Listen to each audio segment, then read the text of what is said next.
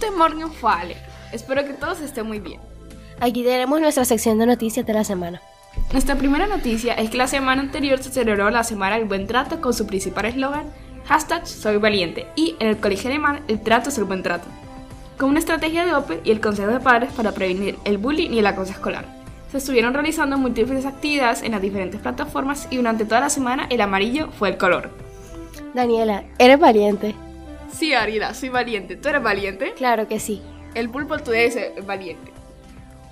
Pasando a nuestra siguiente noticia, está el 21 de abril, donde tuvo lugar la segunda ronda de la prueba selectiva de la 41 Olimpiada Colombiana de Matemáticas 2022. Uno de sus principales objetivos es incentivar el agrado por las matemáticas en los jóvenes desde un ámbito competitivo. Desde el Pulpo Today les enviamos las más sinceras felicitaciones a Gabriel Santiago, que ganó el primer lugar a nivel nacional de la clase 7D, Tomás López 8D, Pasando al nivel intermedio, que son los de clase 10, estos estudiantes realizaron la prueba virtual desde Alemania. Edgardo Moreno de 10A, Maya Muñoz de 10A, Mariana Grijalba y Laura Gutiérrez también de 10A. Y por último Daniel Ortiz de 10C, Alejandro Foque de 8C, Alejandro Pinto y Miguel González por último de 11C. Asimismo el profesor Juan Maradei que lo estuvo acompañando. Maradei te queremos mucho. Para aquellos que no sean profesores de matemáticas, cuadragésimo primero hace referencia a 41. Bueno, nuestra siguiente noticia es que después de una larga semana de dedicación y esfuerzo, han regresado a nuestra exitosa delegación de los Juegos de la Amistad, quienes se destacaron en cada una de sus competencias resaltando el atletismo y la natación. Les queremos dar nuestra más cálida bienvenida y muchas gracias por representar de una forma excelente a nuestro colegio. Bueno, continuando los días 28 y 29 de abril, estudiantes de nuestro colegio que participaron en el séptimo concurso de oratoria en el Cartagena International School, quienes se destacaron entre los 12 colegios participantes. El concurso consistía en preparar, preparar una ponencia sobre un tema de la actualidad de su elección y demostrar con esto sus habilidades defendiéndola. Felicitaciones a todos los estudiantes que participaron, destacando la participación de Gisana de 9C, quien se llevó el primer puesto de su categoría. A continuación tenemos una pequeña entrevista exclusiva con el director del pulpo y un integrante del pulpito. Eh, soy un estudiante del pulpito, me va muy bien, tengo amigos, soy bueno y estoy muy feliz de poder entrar acá. Qué bueno, ¿y de qué clase eres? Clase 1B. Bueno, y cuéntanos, ¿cómo empezaste en el pulpito? ¿Cómo entraste? En una reunión muy corta, después me registraron, me dijeron que no podía golpear a las personas, no les podía tratar mal y que no los podía lastimar. Y esas fueron las reglas, ¿cierto? Sí. Eh, ¿Cómo te ves en un futuro? ¿Cómo te imaginas en un futuro en el pulpo? Eh, que, que todos seamos grandes, que, tuvi, que, que fuera más grande todo el pulpito, hubiera más gente también, también fuéramos mejores, fuéramos mejores pintando y seríamos muy inteligentes. ¿Y qué es lo que más te gusta ser parte del pulpito?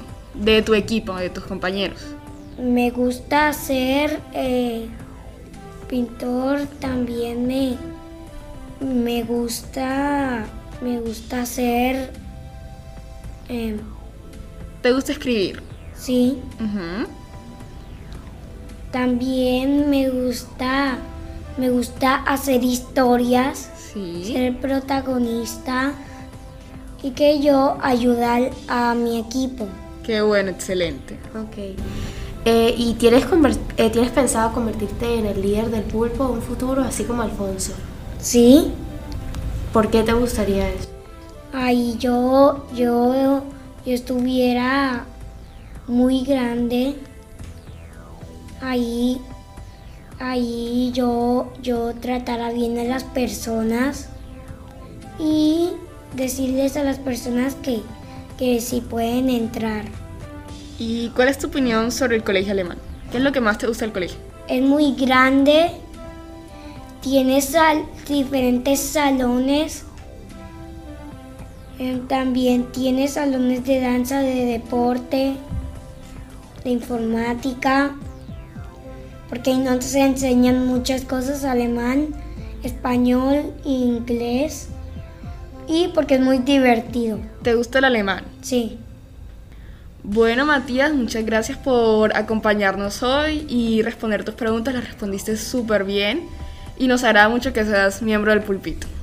Por otro lado, el 1 de mayo se celebró el Día del Trabajo o el Tag de Arbeit en alemán. Desde el Pulpo Today les queremos agradecer a todos los profesores, directivos, personal de SEO y otros empleados por trabajar por nosotros, los estudiantes, y cada día hacer un colegio mejor.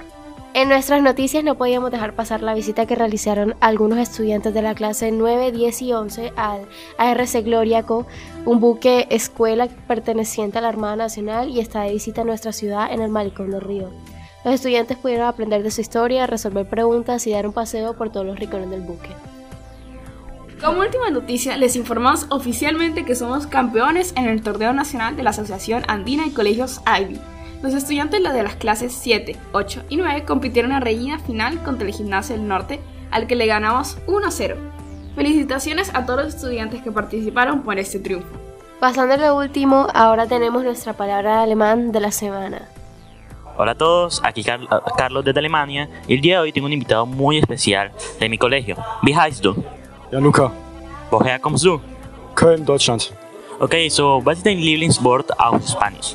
Lechona. Und auf Deutsch? Schnitzel. Warum? Weil ich gerne Schnitzel esse. Okay, vielen Dank. Bueno, muchas gracias a todos por escuchar esta nueva edición del podcast. Muchas gracias por escuchar. Auf Wiedersehen. Hola Alfonso, ¿cómo estás? Muy bien, feliz de estar en esta oportunidad aquí con ustedes. Bueno, muchas gracias, también nos alegra que estés acá. Entonces, nuestra primera pregunta para ti es, ¿cómo empezaste en el pulpo? Pues yo conocí el pulpo muy pequeño. Mi primer recuerdo del pulpo fue en clase 1, donde unos chicos grandes, eh, bueno, grandes para, para mí, no, yo no sé qué, qué grado serían, pasaron por nuestro salón diciendo que había un concurso para la portada del pulpo. Había que dibujar un pulpo, un pulpo morado, en una hoja blanca y presentarlo tal día. Eh, recuerdo que todo el salón se emocionó mucho, incluyéndome. Hicimos nuestras portadas.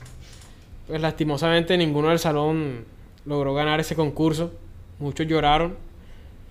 Otros lloraron por dentro, así como yo. Pero ese es como mi primer recuerdo y iniciar en el año 2019. Recuerdo que yo le digo a mi profesora de español que me gustaría estar en el proyecto. Eh, yo ayudé al, en una revista que se hicieron de los intercursos de ese mismo año de la promoción a. Les mostré eso y les gustó mucho. Pero se metió la pandemia y todo fue mucho más complicado. Y ahí dejé como de formar parte de ese equipo, ya que la pandemia lo hizo muy difícil. Bueno, ya sea en clase 1 o en 2019, ¿alguna vez te imaginaste siendo el líder de este gran proyecto o fue algo repentino? ¿Qué pasó? Pues... ¿Tú, tú lo proyectaste, se podría decir así. Pues en clase 1 te aseguro que no. Y en clase 9 pues no recuerdo haber pensado, a mí me gustaría ser director. No, no te puedo decir, no, no recuerdo si esos eran mis planes en ese momento. Bueno, pasando a otra pregunta, ¿cuáles son las ventajas y desventajas siendo el líder? Pues las ventajas es que puedes plasmar tus ideas, o la mayoría de estas, eh, como tú, como a ti te gustaría. Entonces muchas veces pasa que tú tienes una buena idea y otra persona te dice que no por X motivo. Siendo el director no hay tantos filtros para pasar esa idea. Eh, aunque siempre hay un equipo donde se tiene que consultar, se tienen que hacer votaciones. Pero creo que el- la mayor ventaja es eso. Que la- las ideas que uno tenga puede plasmarlas mucho más fáciles. Además que te vuelves como una figura más conocida en el, en el colegio. Yo, pues desde que soy director, he tenido la oportunidad de juntarme con personas que nunca pensé que me fuera a juntar, estar en lugares que no que un estudiante normal no, no estaría. ¿Y las desventajas? Creo que las desventajas es muy parecido a las ventajas, son las cosas que haces, ya que eh, siempre a un grupo de personas no le va a gustar lo que haces, sea porque le tiene algún tipo de odio al pulpo, al colegio, inclusive a ti. Entonces puedes hacer una acción muy buena, pero siempre va a haber un grupito de personas que le saquen el lado mal. Bueno, eh, ¿cómo ves tú en un futuro al pulpo? Pues desde que soy director, eh, lo que siempre me planteé fue el futuro. Traje el futuro porque el pulpo que yo tomé no era un pulpo muy conocido, era un pulpo que estaba más abajo que arriba.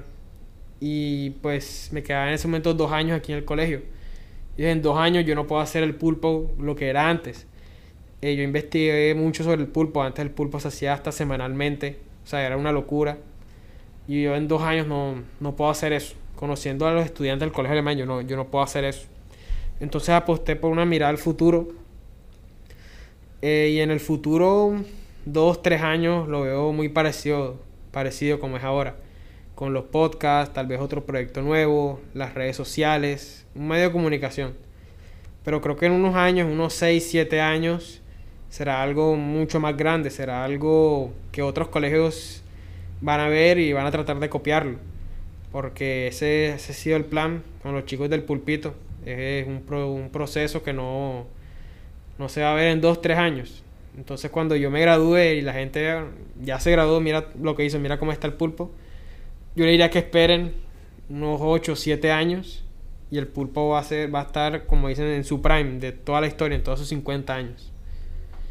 Ok, entonces, ¿crees que puede llegar a salir del colegio el pulpo? Que la revista no sea solo interna de estudiantes, sino que como antes tenga otros patrocinadores, se lea fuera, a las afueras del colegio, por ejemplo. Sí, eso ya se ha pensado mucho. El lema del pulpo siempre ha sido de estudiantes para estudiantes.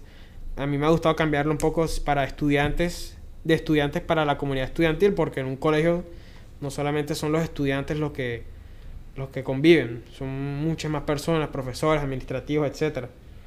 Hemos logrado eh, tra- tra- tratar de llegar a muchas más personas que, sean, que no sean estudiantes, si sean padres de familia, docentes, muchas más personas, y creo que lo hemos logrado un poco.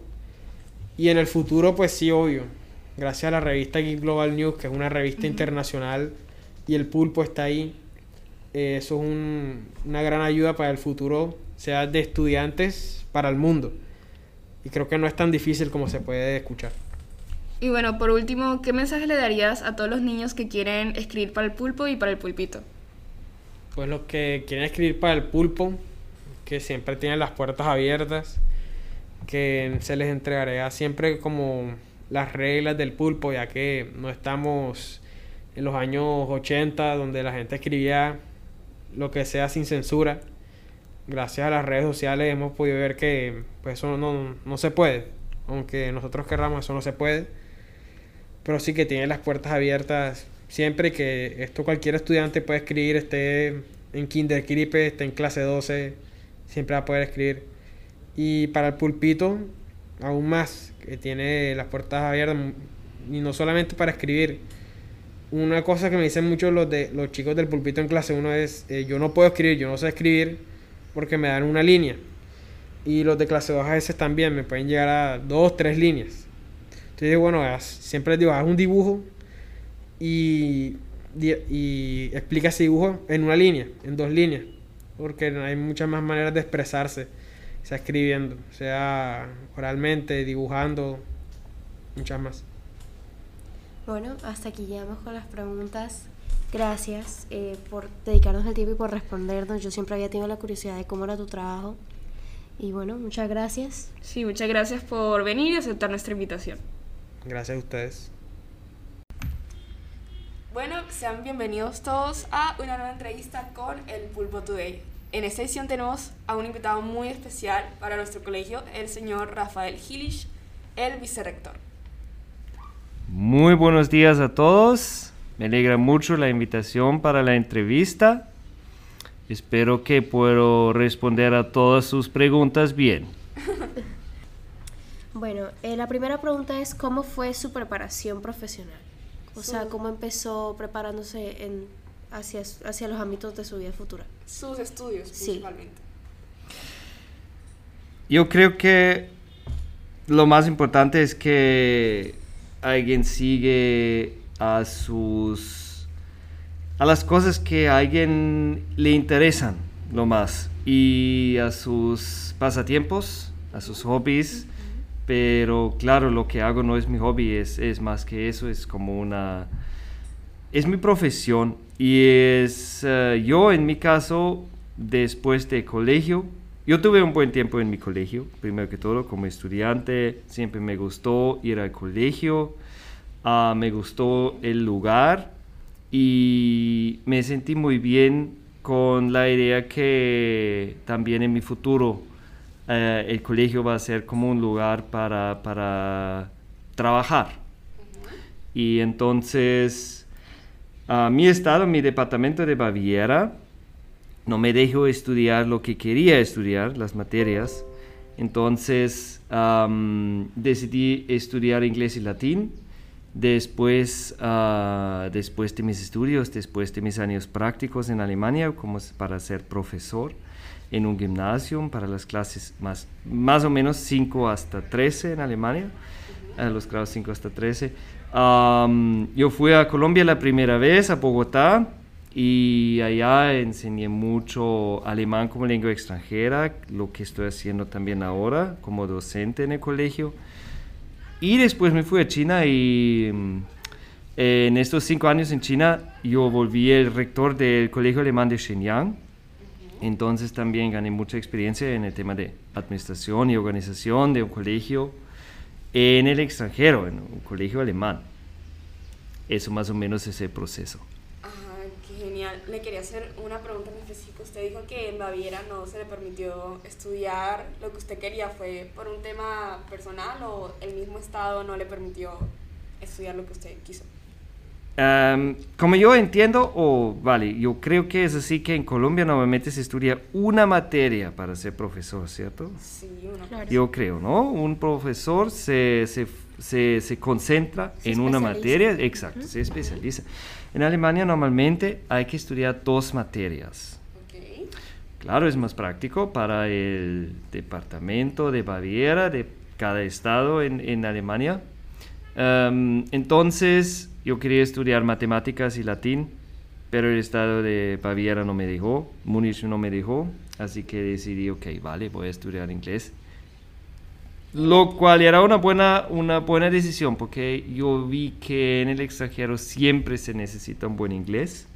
Así que también a ustedes todos les recomiendo, claro, primer focus en alemán, pero también en inglés. Claro. Sí. O sea, podríamos tener una conversación en inglés los dos ahora.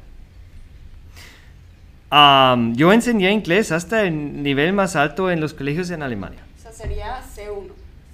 C2. Ceros. C2. Uh, altísimo. Exacto. Usted mencionó pues el proceso que tuvo en cada colegio y queremos saber cómo llegó a nuestra, al Colegio Alemán de Barranquilla, cómo fue que ingresó a la institución. Cuando decidí de irme de China, yo, yo quería otra vez volver a Latinoamérica y más que todo Colombia porque mi primera vez me encantó, me encanta el país. Mi primera vez en Colombia de hecho fue hace 14 años con una mochila y con ningún dinero. y desde allá yo, yo tengo muy lindos recuerdos de la gente, de la cultura, del país, de la comida, así que mi deseo era volver. Y ah, justo a este tiempo salió como mm, la necesidad de colegio eh, que estaba en búsqueda de un vicerrector, así que tuvimos entrevistas, estábamos hablando de comunicación y resulté al final con esa posición y también como docente de alemán en el colegio. Ok. Y sí me da bastante curiosidad que lo escuché decir que quería especializarse en matemáticas y latín. ¿Le gustan las matemáticas bastante?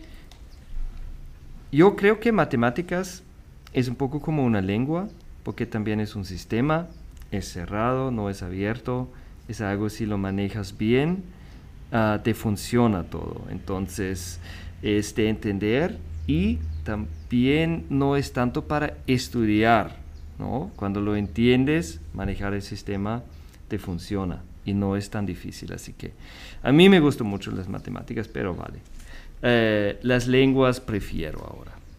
Aunque bueno, usted dijo que las matemáticas también eran un tipo de lenguaje, entonces se podría decir que lo suyo siempre fueron los idiomas, las lenguas. Absolutamente así. De hecho, ah, yo, yo puedo hablar y entender bien español, pero yo nunca tuve una clase de español, ni en el colegio ni en la universidad. O sea, lo aprendió de venir a Colombia. Totalmente empírico. De Un poco antes también con amigos que tengo de España por latín, que es la raíz del- Claro. del- de la lengua española, y por escuchar mucho, por un poco también sentir la lengua en mi corazón, de hecho. Qué bonito, sobre todo que usted dice que tiene una conexión con Colombia. ¿cierto? Definitivamente. Yo tengo una conexión especial con el país y con las arepas. Creo que aquí a más de uno le, le gustan las arepas. Bastante. Las arepas y, y los frijoles, definitivamente. ¿Y qué opinan las empanadas? ¿Les gusta? Las empanadas, las empanadas siempre o normalmente tienen carne y yo soy vegetariano. Ah, claro. Ah, ok. O Sí. sea, la arepa, ¿de qué se la come? No, pues. Normalmente arepa de normal. queso. Ok. Ah. Arepa de queso, sí. A lo mejor. Sí, bueno, usted mencionó algo muy curioso que fue rector en China. Y la verdad me parece impresionante porque uno nunca sabe hasta dónde llega el colegio alemán, entonces nos gustaría que nos comentara un poco de su experiencia, cómo es la cultura, cómo aprenden los niños el alemán, todo eso. Em, yo creo que se podría responder en, en- en muchas horas. Como grande ese país, tantas cosas hay que, que para contar. Pero ah, yo creo que para entender un poco qué es China o qué son los chinos, hay que saber primero que China sí es un país, es un país muy grande, pero yo creo que más que todo es, es, es, a mí me parece, es un continente o otro mundo, de hecho. Es como una burbuja, de hecho, en este momento, porque, como ustedes saben, eh, el tema de COVID los están manejando un poco diferente. Claro. Solo entrando al país hay que hacer una cuarentena en hotel sin poder irse del- de la habitación por tres semanas. Entonces, eh, hasta entrar al país, hasta entrar a esa burbuja es muy difícil en este momento. A mí me encantó, me encanta China, me encantan los chinos, son en general una gente amable, pero mm, a ustedes creo que les parecen bastante fríos porque no van a decir mucho porque son muy vergonzosos, tienen mucha vergüenza, son eh, tímidos, pero a mí siempre me parecieron bastante curiosos en una manera positiva y quizás interesante para ustedes, porque a veces por chiste yo dije que soy de Colombia a los taxistas chinas y ellos me respondieron que la primera que, en que piensan cuando escuchan Colombia es que jugamos buen fútbol. Oh, Qué bueno. Eh, vale, eso era antes del tema de no ir al próximo mundial, claramente. Claro. Eso Ay, era no, cuando no había el puede último ser. mundial. Pero sí respetaron mucho a los colombianos por ser buen futbolistas. Eso me pareció algo muy positivo para, Claro. para los colombianos. Es raro porque normalmente tiene una mala opinión de los colombianos fuera de Colombia. Sí, se asocia Sí. muchos temas de Oh, droga, narcotráfico. exacto. O Pablo Escobar en general. Sí, Eso, eso sí es cierto, pero primero que todo los chinos normalmente no tienen acceso a Netflix, entonces no pueden ver pueden la ver serie de. Pablo Escobar, exacto, claro. no pueden ver Narcos. Y am, tampoco saben mucho del, del, del mundo porque obviamente todo está restringido, no tienen Facebook, no tienen Instagram, no hay muchas redes sociales, todo está bloqueado. Sí, es muy difícil. Entonces los chinos solo saben lo que, más o menos lo que el Estado chino les permite saber. Y como el tema de drogas está manejado muy fuerte en China, así que si llegas con un poco de gramos de, de algo, vas al, pri- ah, vas a cárcel por 15, 20 años. No tienen, no, no, mm, son muy, muy estrictos, lo manejan muy estricto, pero claro, el tema no es muy grande en China, así que tampoco es un... tampoco es algo muy... Exacto, grande, sí. exacto. Entonces yo creo que por eso es que realmente el fútbol es algo que les fascina, que les encanta y que ellos no pueden. ¿Y en qué idioma se comunicaba con ellos? ¿En inglés? Yo, vi- No sabía algo de, de, de mandarín. yo, yo, yo viví eh, en una ciudad que es más o menos tal grande como Bogotá, 10 millones de habitantes.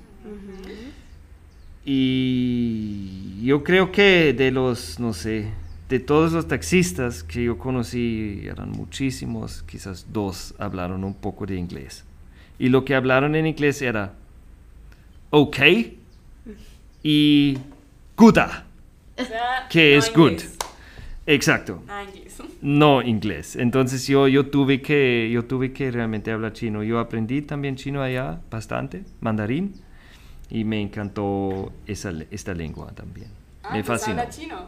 Un poco. Sí, yo puedo. Bueno, de pronto si hay alguien de China que nos está escuchando, entenderá esa parte de la entrevista. Sí, ¿cómo es el proceso de un alemán aprender chino? Porque el chino es una lengua complicada, tiene diferentes vocablos, formas, Ah, no maneja las letras tradicionales de los otros idiomas. Ya, definitivamente es muy difícil para todos nosotros, pero cuando alguien está en el país y quiere aprender la lengua, es, es más fácil porque se escucha mucho. También así es, ¿no? Con el, con el Austausch acá, con el intercambio. Ah, ayuda mucho a los estudiantes y, y conmigo, conmigo estaba un poco igual. Yo tuve muy buena profesora ah, que habló muy bien inglés y así.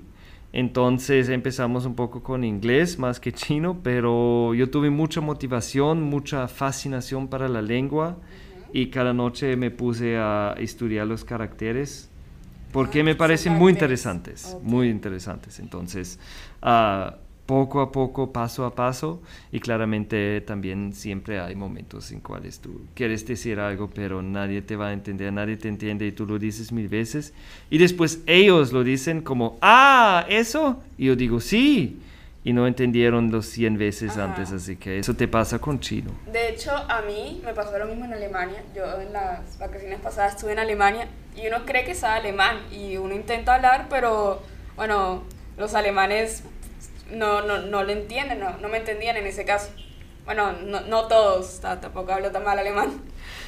Pero sí es como complicado que tú intentas decir algo que normalmente estás acostumbrado a pronunciar aquí y la gente te entienda y allá los nativos no te entienden. Entonces, creo que comprendo es. experiencia. Sí. Exactamente así es. Tú- entienden tú- como poquito de lo que uno llega a decir. Exacto, tú, tú sabes cómo se escribe la, la palabra y lo dices y no entienden y lo dices otra vez Sí, y otra vez y no literalmente eso entienden, me pasó ¿no? en Bonn, sí.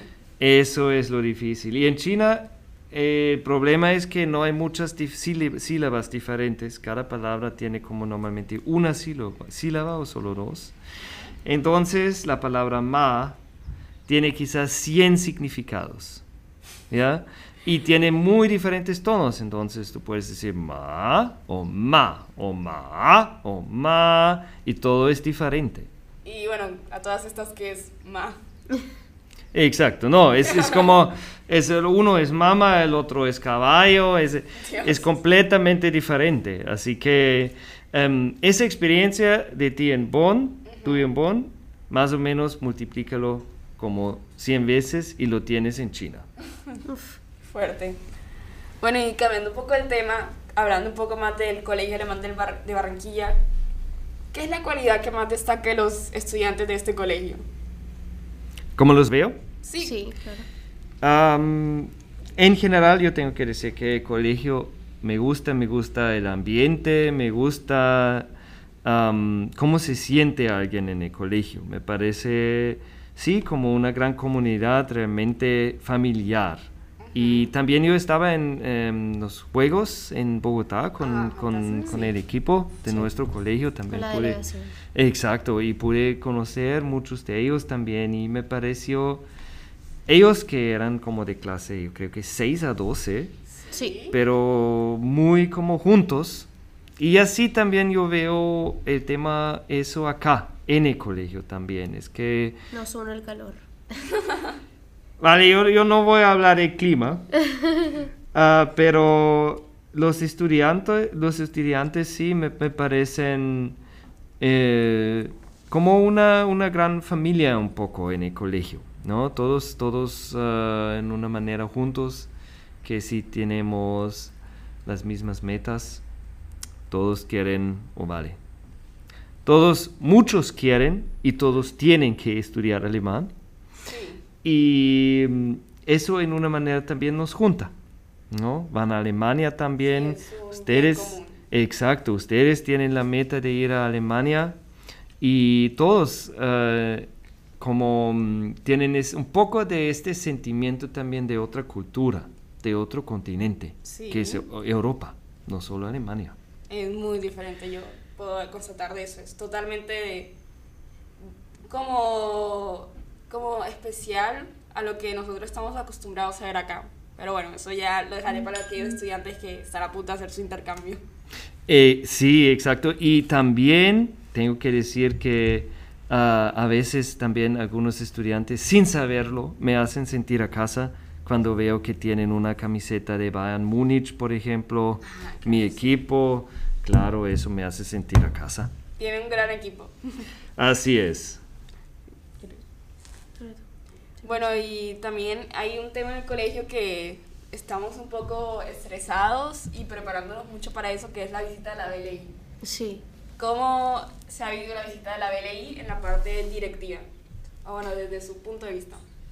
Vale, yo llegué en enero al colegio y directamente, claro, entré también en ese proceso de am, prepararnos, preparar el colegio, pero preparar también la comunidad del colegio para esa visita e inspección de Alemania, eh, que como sabemos va a ser en septiembre.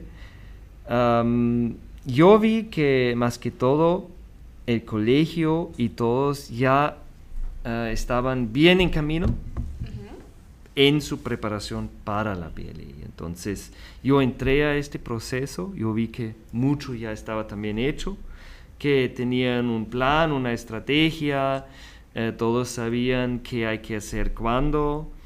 Y estamos en buen contacto con Alemania también, eso también yo puedo decir, porque yo también estaba en, en ya unas conversaciones con, con los inspectadores también, con, con como la, no sé, la, la, la, la primera de las tres inspectadores que van a, van a venir acá.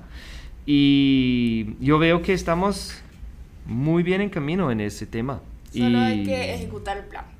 El resto del plan ya está planeado. Sí, definitivamente. Mucho ya está planeado, mucho está hecho. Am, muy importante es que todos, en una manera, por lo menos estamos conscientes que vamos a tener una inspección, un equipo acá desde Alemania y que hacemos todos nuestro mejor posible para eso, para lo mejor del colegio también, para mostrar que somos un colegio excelente. Colegio de la excelencia. Sí me da curiosidad cuando llegó, cómo, cómo le dieron la bienvenida, cómo lo trataron, cómo se sintió cuando llegó, ah, con el entorno, con los compañeros que tuvo. Am, mi bienvenida era muy amable más que todo, muy... am, la gente me ayudó muchísimo en todo posible y claro, entrar a un, un colegio muy grande como es el Colegio Alemán de Barranquilla. Tenemos en este momento más que 1200 estudiantes, desde kinder hasta en clase 12. Es, es muy, muy gran colegio. Am, entonces, todos me ayudaron y estaba muy agradecido de cómo me... me, me, me- Lo han hecho sentir. exacto. Sí. Eso, total. Sí, Y bueno, a- así como Gabriela, creo que todos tenemos curiosidad. ¿Qué fue lo que más le impactó de la cultura colombiana? ¿Cuál fue como ese primer choque que dijo, wow, esto es Colombia? Hmm. Bueno, y más que todo de la barranquillera, porque según la región cambia mucho la cultura. Claro. Definitivamente. eh, la cultura y su música. Sí. Nos identifica a todos como colombianos. De, de hecho, yo creo que tengo que empezar de, de- de hace 14 años, mi primera vez acá, cuando la música latina no era nada conocida en Europa y Alemania. Eh, eso era en 2008 y yo llegué acá y escuché la música y me encantó, me fascinó, me pareció ah, muy diferente, pero muy chévere. Y mm, claramente la música, como para mí, yo, yo también tuve mi banda de rock en Alemania ah, como estudiante. ¿Qué En- hacía en la banda? Yo, yo ah, escribí las canciones y toqué la guitarra. Qué cool. Entonces, eh, la música para mí siempre era algo muy importante, algo que me conectó mucho con el país y su gente.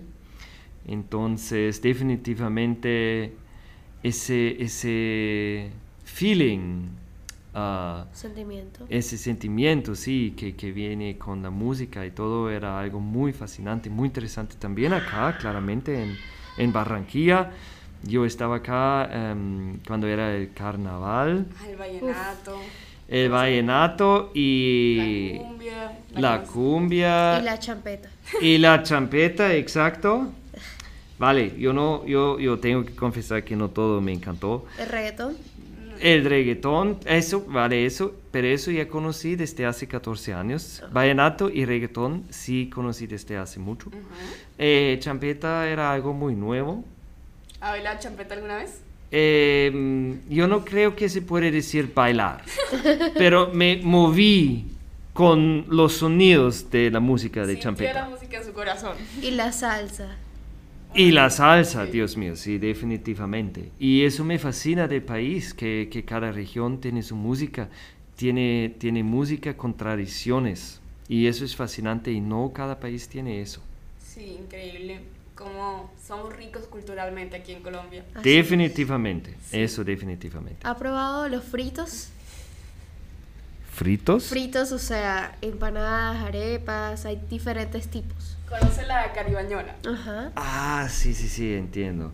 De hecho, eh, algo frito sí es muy rico, eh, pero... mm, No se adapta mucho a la oferta vegetariana. Claro. mm, sí, claro. Exacto, exacto. Yo, yo estoy muy consciente de lo que como y como ah, yo sé un poco de alimentación y esos temas, entonces yo intento ah, ah, a no comer demasiado frito. Claro, todo el mundo, todo el mundo. Todos.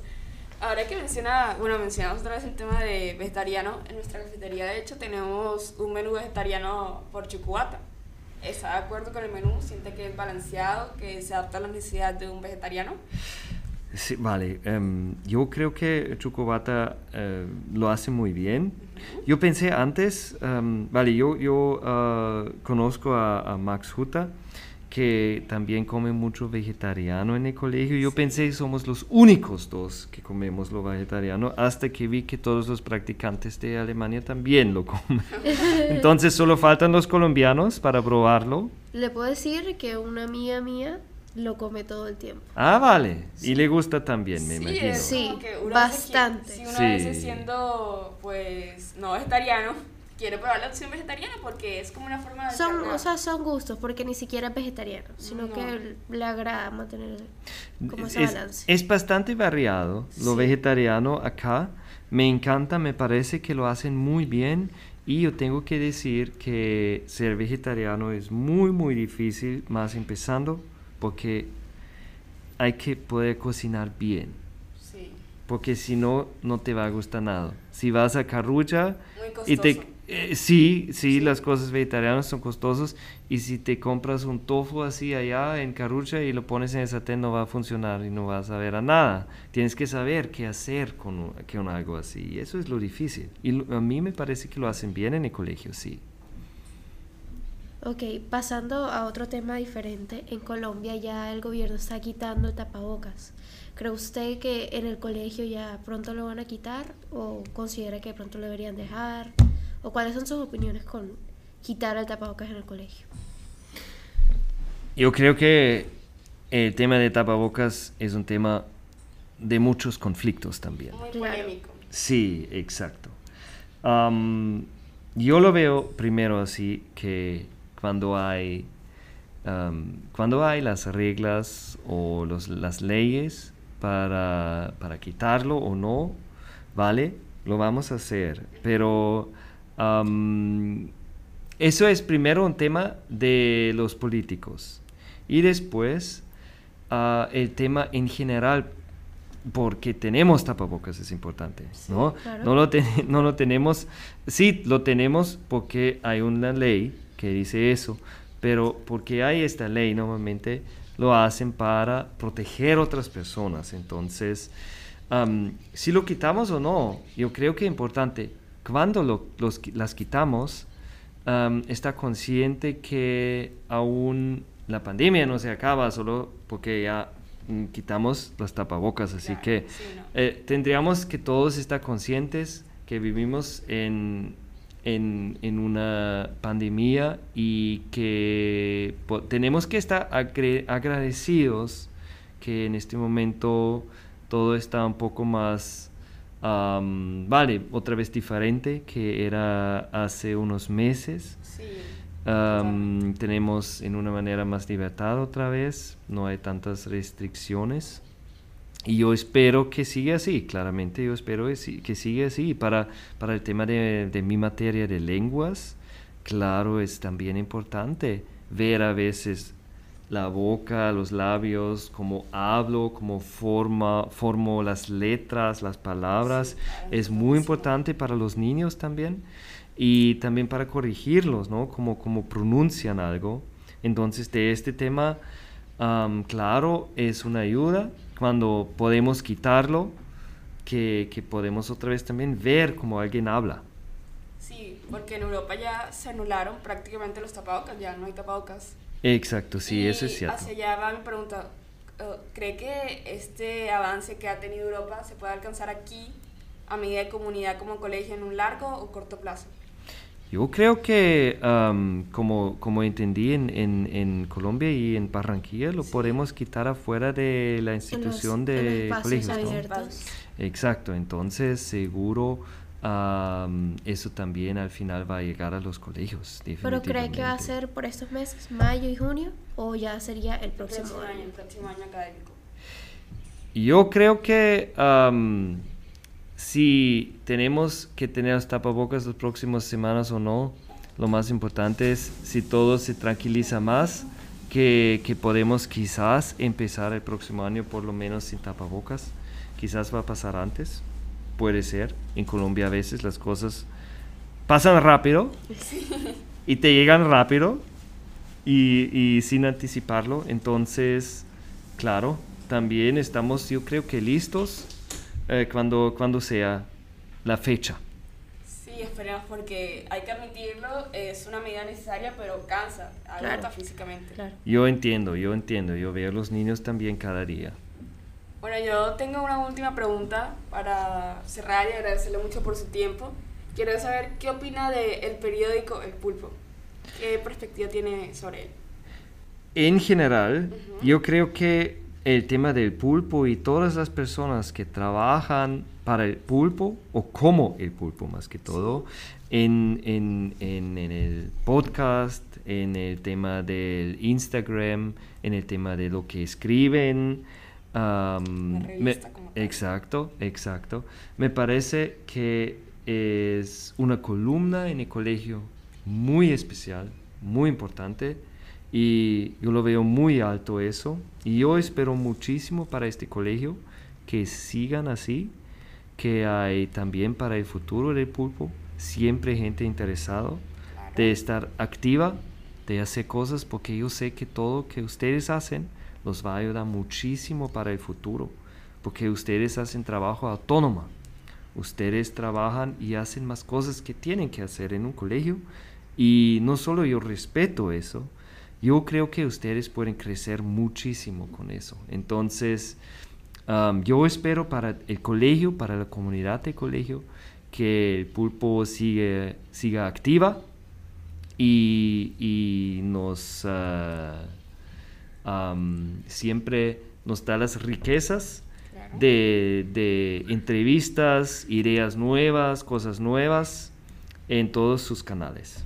Sí, bueno, la verdad es que es un orgullo para no solo el podcast, sino para el pulpo en general, que usted siendo un miembro de, pues, de la parte interna y directiva del colegio tenga esa opinión sobre nuestro periódico, porque pues le podemos decir que trabajamos todos los días para tener la mejor información de estudiantes para nuestros estudiantes también.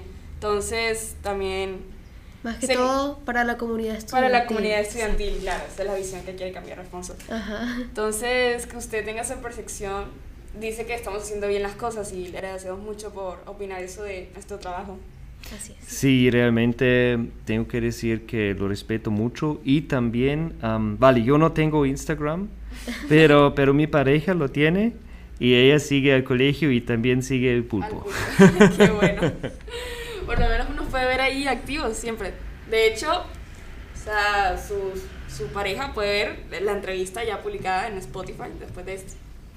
Sí, claro, yo creo que, yo- eh, vale, me, me- me- me encanta que ustedes hacen también entrevistas con personas diferentes Sí. y eso creo que también da, da mucho a toda la comunidad. Y ella está, claro, con muchas ansias para ver y escuchar también la entrevista. Va a ser la primera, me imagino. Exacto. Bueno, Gea Gilish, le agradecemos mucho por su tiempo, su espacio, nuevamente por darnos este valioso tiempo y responder las preguntas que, digamos que un estudiante común no, no haría, porque normalmente no, no hay un contacto cercano entre... No, son, no son preguntas para una situación de todos los días. no es una, sí, exacto, no sea la situación cotidiana, pero que aquí las podamos resolver abiertamente. Sí. Sí, vale, muchas gracias para la invitación y los deseo mucho éxito en su Muchas futuro. Gracias. Gracias. Y bueno, para todos nuestros oyentes que llegaron hasta acá, muchas gracias por su atención y esperamos que sigan conectados para una próxima edición. Adiós.